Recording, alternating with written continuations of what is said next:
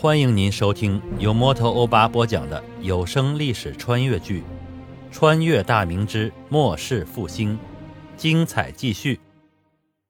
五省总督洪承畴坐镇信阳已经大半个月了，这期间，他分派左良玉与汤九州率五千兵人扼守内乡细州，陈永福率一千八百人扼守卢氏县，尤世威、徐来朝以五千兵马。守涝南蓝曹川、朱阳关，邓启、张应昌、徐成明各领所部兵马，防守汉江南北要地，以防流寇再由陕入湖广。按行程来算，各将应该俱已到位。他和幕僚商议，决定自己亲率陕西副总兵贺仁龙、参将刘成功等，共计四千兵马，由潼关入陕川，扫荡贼寇。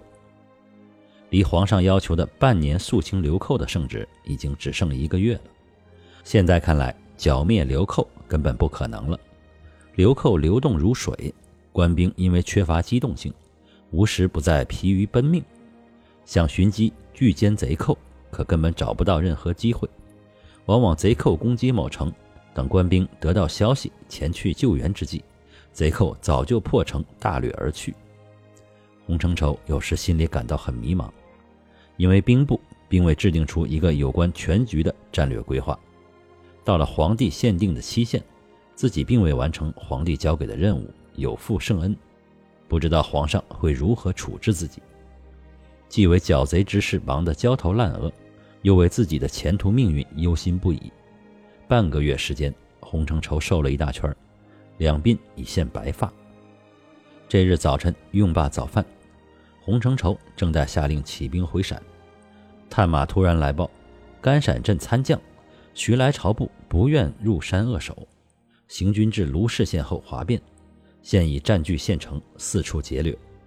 河南都司陈永福本来驻守卢氏县，见徐来朝部哗变，未接都师将令，不敢擅专，现已退守永宁，等候军令。洪承畴闻听，勃然大怒，拍案而起。虽然此前官兵屡有哗变之事，但都是几十人、上百人小规模的哗变。这种有兵马两千余的一路参将哗变，还是第一次在他手下发生。这要是传到了京城，首先文官们会一致攻击他洪某人的领兵无方；再次，要是被皇上所知，他不但没有克期灭贼，反而手下的大军哗变，依照皇上以往的脾气性格，自己可就人头不保了。想到这里，他便要传令召集人马前去平叛。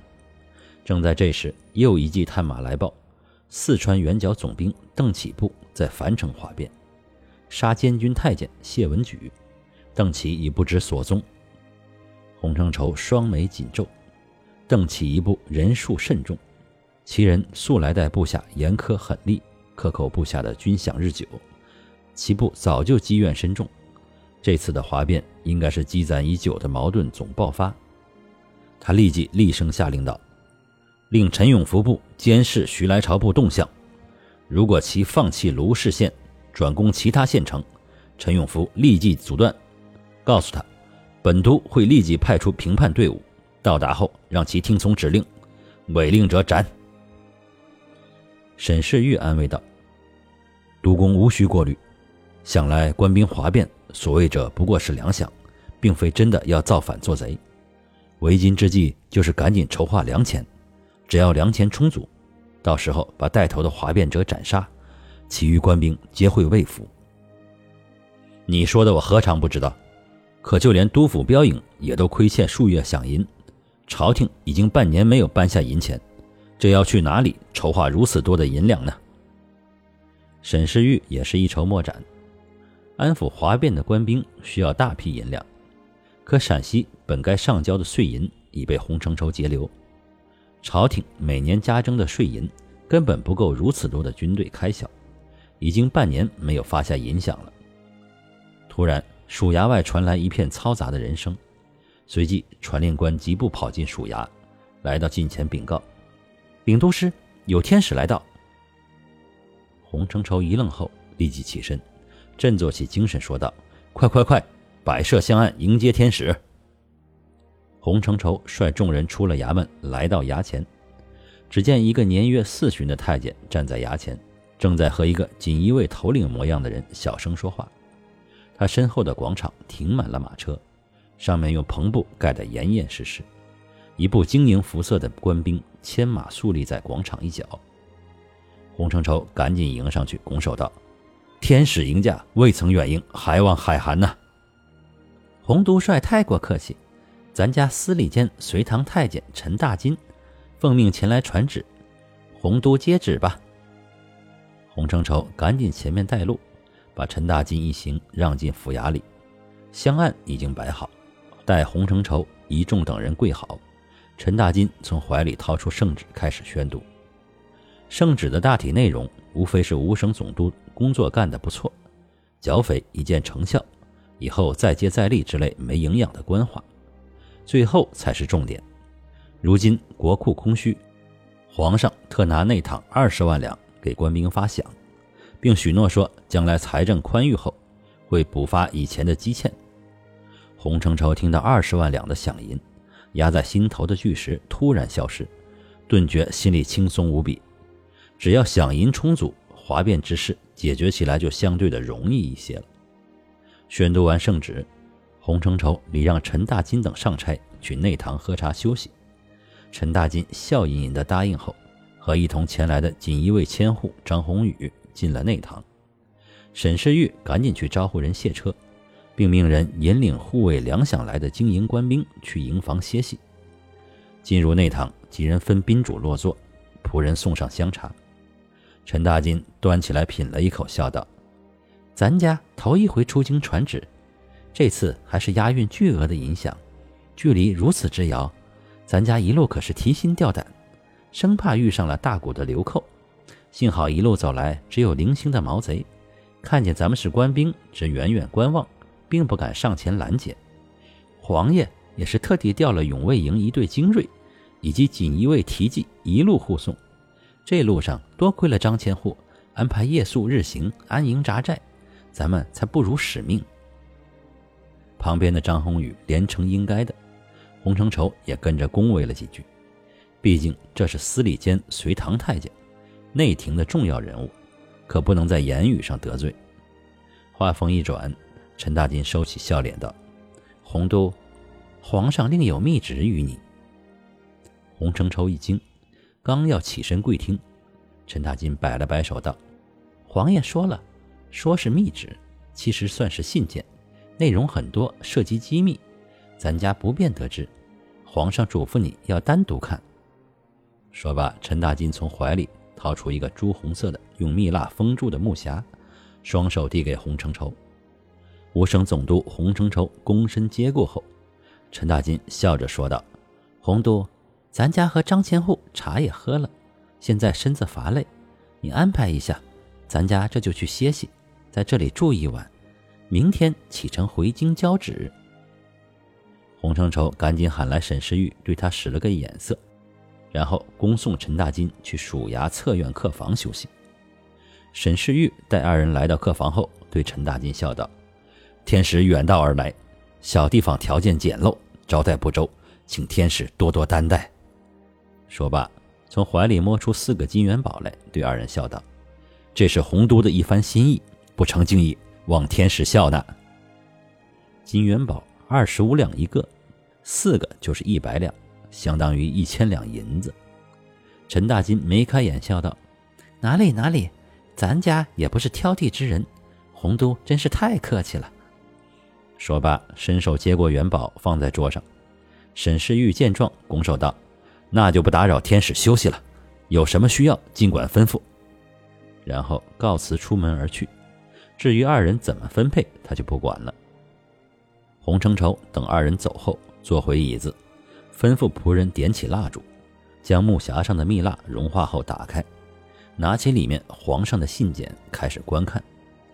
密旨里。皇上坦诚自己对于流寇的战斗力以及流动性估计不足，制定的克期剿贼战略过于急躁了，表扬洪承畴老成持重，许诺给他更宽裕的时间，徐徐屠贼。但徐屠不是无期限，抓住机会还是要剿灭流寇的主力，毕竟还有关外的建虏虎视眈眈。考虑到败贼易追贼难，已命关宁铁骑南下听调，让洪承畴放手施为。密旨中提到，皇上正在加紧后勤保障，一批新式的军粮正在制作中，很快就会到达各军。密旨里还隐约提到兵器的问题，好像皇上正在考虑新式武器。洪承畴对于这个并未重视，不管新旧兵器，不偷工减料才是好兵器。皇上要是重视兵器的质量多好，现在官兵手中的刀枪弓弩质量太差。用不了几次就作废了，严重影响军心士气。看完密旨，洪承畴心里异常高兴，把密旨递给安排妥当赶过来的沈世玉，笑道：“文轩，有如此明君在位，大事可期啊！”沈世玉接过密旨，一目十行的迅速看完，高兴的说道：“皇上的想法和都师不谋而合，有了饷银，有了粮食。”更有关宁铁骑相助，督帅，灭贼可期啊！哈哈哈。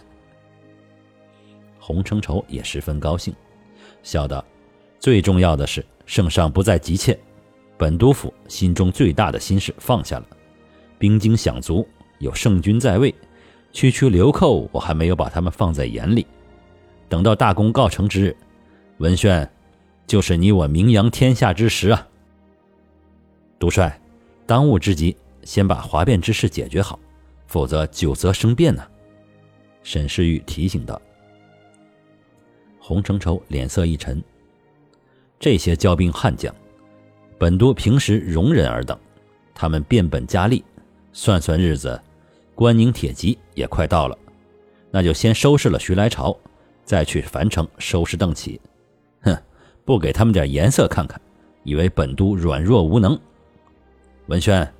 立刻派曹变交持本都令箭，率所部骑兵一千，前往卢氏县相机而动，告诉他，擒贼擒王，寻找时机诛杀徐来朝后，其部众定无战心，准其投降后扎好营地，严密看管，勿使一人走脱。令河南都司陈永福听曹变交的号令行事。那邓启部怎么办？樊城离信阳路途较远。派谁去评判合适啊？沈世玉马上请示道：“本都亲去樊城，杀害监军太监，此乃前所未有之事，一定要妥善处理，不然很难向圣上交代。派别人去，本都也不放心。这次我带贺人龙去，你与曹文昭在此地驻守，传令各路总兵派遣兵马前来领取三个月的兵饷，回去后照实发放。”不得克扣。如若因克扣影响导致哗变之事，本都定斩不饶。本都现在就出发去樊城，明日天使回京时，你代为转告，说本都视察军情去了。文轩，这里就交给你了。